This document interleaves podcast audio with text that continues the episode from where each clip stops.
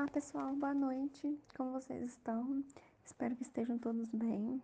Aqui é a Bruna e eu vou falar um pouquinho sobre comportamento e persuasão. O meu grupo de seminário é composto por mim, Bruna, Joyce, Lorena e Melissa. E para dar início ao nosso assunto de comportamento e persuasão, vamos definir o que é persuasão. Persuasão é ato ou efeito de persuadir-se, certeza fortemente estabelecida, convicção.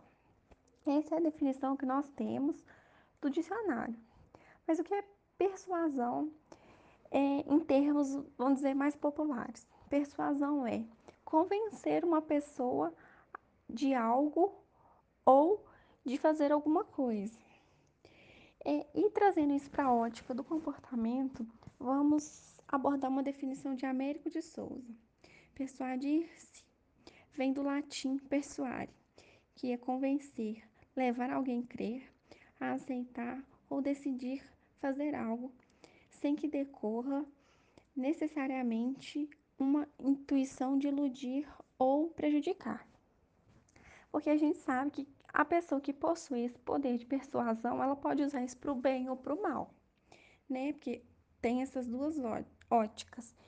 E dentro dessas duas óticas também, a é, persuasão pode ser é, de forma pacífica, através de falas, de explicações, ou ela pode ser de forma coercitiva, que é, pode ser através de agressão, de uma forma mais rígida de se falar com, com o indivíduo. É,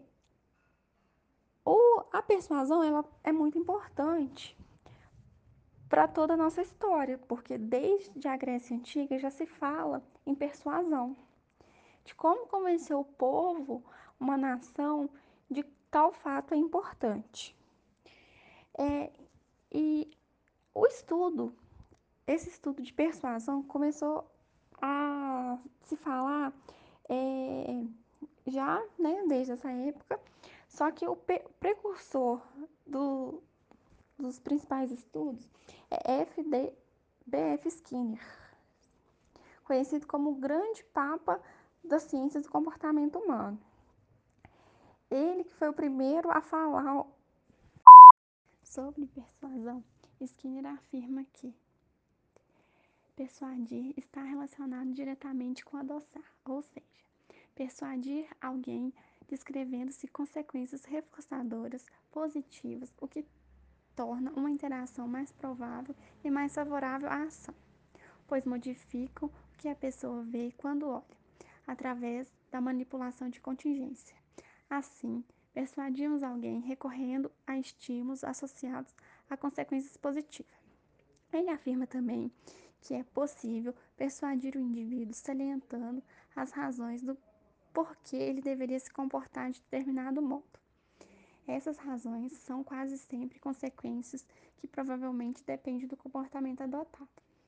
Ele considera ainda que, ainda que o ato de persuadir alguém só será eficaz se nesse, nesse indivíduo já existir a tendência a, a praticar esse determinado comportamento. Ou seja, ele fala que você só pode persuadir alguém se ele já tem a tendência de praticar determinado fato, se ele já tem aquilo dentro de si. Além de Skinner ter sido precursor é, de, dos estudos sobre persuasão e comportamento, ele serviu de base para novos estudos ligados à persuasão e comportamento humano. E não se pode falar em persuasão e comportamento sem, sem citar o que é linguagem corporal, sem citar o estudo sobre linguagem corporal, onde Albert Member iniciou suas pesquisas apurando o que a linguagem corporal do indivíduo pode dizer sobre o que ele está pensando.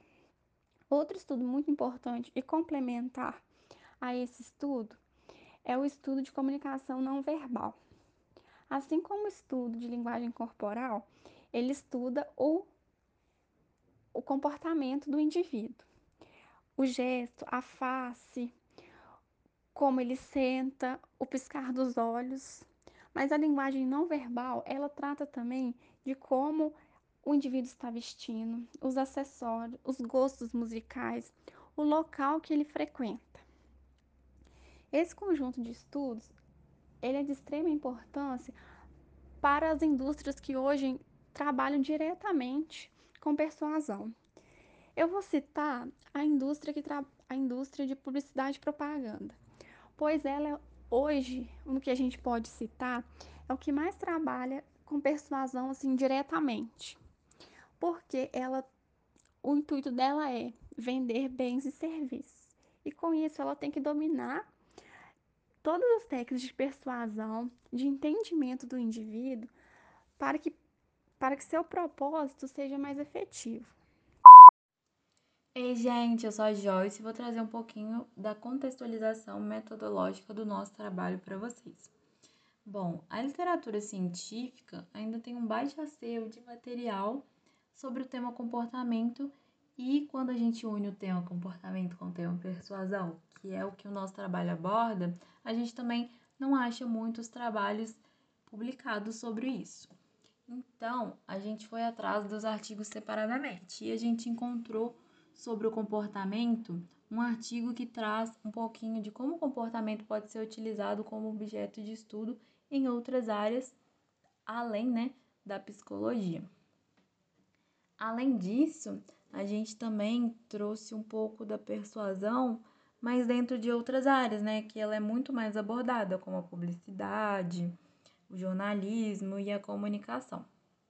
Então a gente trouxe alguns artigos, um sobre o comportamento, que traz um pouquinho do comportamento e a cultura na perspectiva da análise do comportamento, e trouxe alguns de persuasão.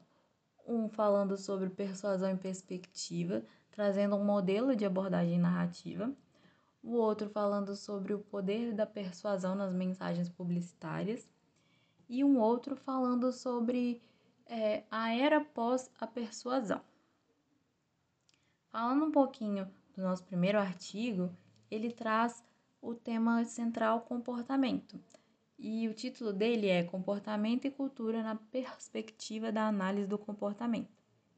Então, o autor do artigo traz para a gente que uma perspectiva da análise do comportamento para o estudo da cultura. Inicialmente, ele fala um pouquinho né, dos estudos que tiveram como base o comportamento humano e ele percebe que no começo as investigações sobre o comportamento social e sobre o ambiente social, né, a cultura, tornaram a cultura como um contexto no qual o comportamento individual ele é visto como uma variável independente, estatisticamente falando. Então ele começa a enxergar que a cultura ela pode ser assumida como um terceiro nível de determinação do comportamento e passa a ser a variável dependente. E ele traz para a gente, né, que o comportamento pode trazer ali novas possibilidades conceituais de investigação empírica. Nosso segundo artigo trata sobre a persuasão em perspectiva, e o título dele é Persuasão em Perspectiva, Elaboration Likelihood Model, que é um modelo de abordagem narrativa. Basicamente, esse artigo traz para gente que o contexto acadêmico brasileiro, principalmente na área de publicidade, não tem muitos modelos de persuasão ou são modelos poucos explorados. E também não encontra muitos trabalhos que foquem justamente no modelo de processamento narrativo e o mecanismo dele da transportação visando uma mudança de atitude do consumidor. Então, o segundo artigo traz para a gente um pouquinho desse Elaboration Likelihood Model, no intuito de melhorar essa questão de não ter tantos trabalhos trazendo esse tema. O nosso terceiro artigo tem o título de O Poder da Persuasão das Mensagens Publicitárias, a influência das propagandas de TV. E ele traz para a gente é um conhecimento, né, tentando entender melhor os elementos que são usados para persuadir os telespectadores através das propagandas de TV. E uma das mídias que mais recebe investimento publicitário é justamente a televisão, e ela exerce uma força de comunicação para a propaganda. Então, ele traz para gente uma abordagem utilizada para determinar a intenção dos publicitários nos usos de certos elementos em suas peças publicitárias na TV e como isso pode influenciar as pessoas a respeito de algo. E o nosso outro artigo, né, o nosso último artigo, traz um pouquinho da era pós-persuasão. E ele fala o seguinte, né? Tem o título: Não se trata de convencer, mas de conviver. A era pós-persuasão. E aí ele convida a gente a observar além da simples persuasão, né?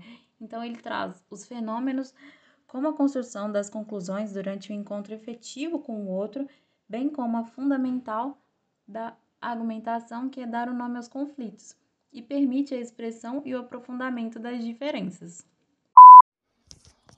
Olá, pessoal. Meu nome é Melissa e eu vou falar para vocês como que o comportamento e a persuasão aparecem nas redes sociais. O ato de persuadir acontece desde sempre das pessoas. Entretanto, com o advento da internet e do capitalismo, isto vem acontecendo com a maior frequência.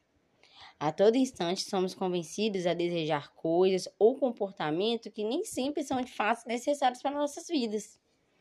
O marketing, através de cores, imagens e formatos, auxilia as empresas a gerarem lucro, convencendo pessoas a utilizarem determinados produtos. A publicidade e a propaganda é minimamente calculada e estudada para persuadir os consumidores. Para pleno funcionamento das mídias e mercado digital, é necessário que os aplicativos utilizem de um recurso chamado algoritmo. Este termo possui diversos significados. Na matemática, é sequência finita de regras, raciocínios ou operações que, aplicada a um número finito de dados, permite solucionar classes semelhantes de problemas para a informática é o conjunto das regras e procedimentos lógicos perfeitamente definidos que levam à solução de um problema em um, finito, um número finito de etapas. Percebe-se, né, que o significado é um pouco parecido. Já na informática, os programadores utilizam de algoritmos como estratégias de manter as pessoas sempre conectadas, pois quanto mais conectadas, mais informações elas cedem e, consequentemente, mais informações as empresas absorvem através de artimanhas persuasivas. É, Ana Bentes, autor, uma das autoras do livro Políticas, Internet e Sociedade, diz: para operacionalizar a prosperidade financeira nesta lógica de acumulação, é imprescindível aos serviços digitais capturar e mobilizar a atenção dos usuários para que eles passem o máximo de tempo possível conectados em suas plataformas. Pois, quanto mais tempo passam enganchados e engajados, maior será a produção, coleta e armazenamento de dados e, assim, maior será a acuidade preditiva dos mecanismos algoritmos, o que, por sua vez, aumentará o valor das receitas de serviço. Nesse sentido, na economia digital, o valor dos dados está intrinsecamente ligado ao valor da atenção. Por isso, as estratégias deste mercado se voltam para desenvolver mecanismos persuasivos de captura da atenção, dos quais o agenciamento algoritmo exerce um papel central. Então, sabendo que é, as redes sociais utilizam de algoritmos para persuadirem as pessoas, atualmente existem diversos canais nas redes sociais, em canais de comportamento, de vendas, comunicação, em canais infantis, políticos, estéticas e diversos outros. E eu vou trazer aqui alguns exemplos. Eu posso depois passar para vocês o arroba dessas pessoas, que são o Instagram da Yasmin Psicologia, que ela fala sobre diversos comportamentos do dia a dia e etc. E faz vários posts reflexivos relacionados a padrões de vida também. É, o segundo é a arroba Grana Preta Oficial. É, a dona desse canal, dessa página, é a Amanda Dias. E ela oferece dicas para trabalhadores que possuem MEI, que é o microempreendedor individual. e ela também dá dicas sobre vendas e negócios. E o terceiro e último exemplo é o Afago Design, que é uma empresa criada por algumas meninas da comunicação, é, que tem o objetivo de vender pacotes de marketing digital para empresas.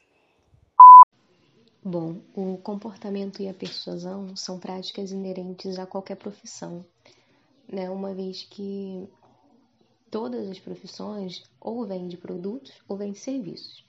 E o comportamento e a persuasão é importante para que você convença alguém a comprar tanto seus produtos como serviços. No nosso grupo é, aparece várias áreas diferentes como a comunicação, a contabilidade, a enfermagem e a engenharia de produção. Na comunicação, o comportamento e a persuasão são extremamente importantes, tendo em vista que, para que alguém acredite em suas palavras, você deve convencê-los de suas ideias e seus pontos de vista. Além de ser possível concluir inúmeras coisas apenas com o comportamento das pessoas, como por exemplo, fala rápido quando se está nervoso, ou gaguejar, dentre outras expressões. Já na contabilidade, o domínio das técnicas de comportamento e persuasão é importante para se sobressair aos demais profissionais da área, visto que a profissão, na maioria das vezes, é caracterizada por ser um, um mal necessário, um profissional da contabilidade, dotado desses conhecimentos, ele consegue analisar os clientes, potenciais clientes previamente e assim lhes apresentar uma, solu uma solução de acordo com a sua demanda e demonstrar como a importância desses benefícios vai melhorar a vida né, do cliente. Já na enfermagem, a persuasão comportamento se faz necessário para entender a linguagem verbal e não verbal com o qual o paciente passa essa mensagem. Se está omitindo alguma informação. É importante também para informar procedimentos que serão realizados, tratamentos, para que o paciente entenda de forma clara e objetiva o porquê daquele tratamento, se está sendo indicado, o porquê está sendo indicado, as técnicas de persuasão faz parte da fala do profissional em convencer o paciente na aderência do tratamento. Por isso, é de extrema importância na área da saúde mecanismos de persuasão para explicar ao paciente os tratamentos, a importância dele para a sua saúde. Porém, há profissionais que usam essas técnicas de forma discriminada para realizar a aderência dos pacientes. Né? Às vezes, há, há tratamentos que não são tão indicados ou são mais caros, onde o profissional receberia um maior lucro. Esse seria o lado negativo nesse caso. Já na engenharia de produção, o conhecimento sobre o comportamento e a persuasão ajuda o engenheiro a montar equipes funcionais, né, para que esses profissionais trabalhem de forma mais eficiente, garantindo assim a qualidade dos processos, produtos e serviços na indústria, né?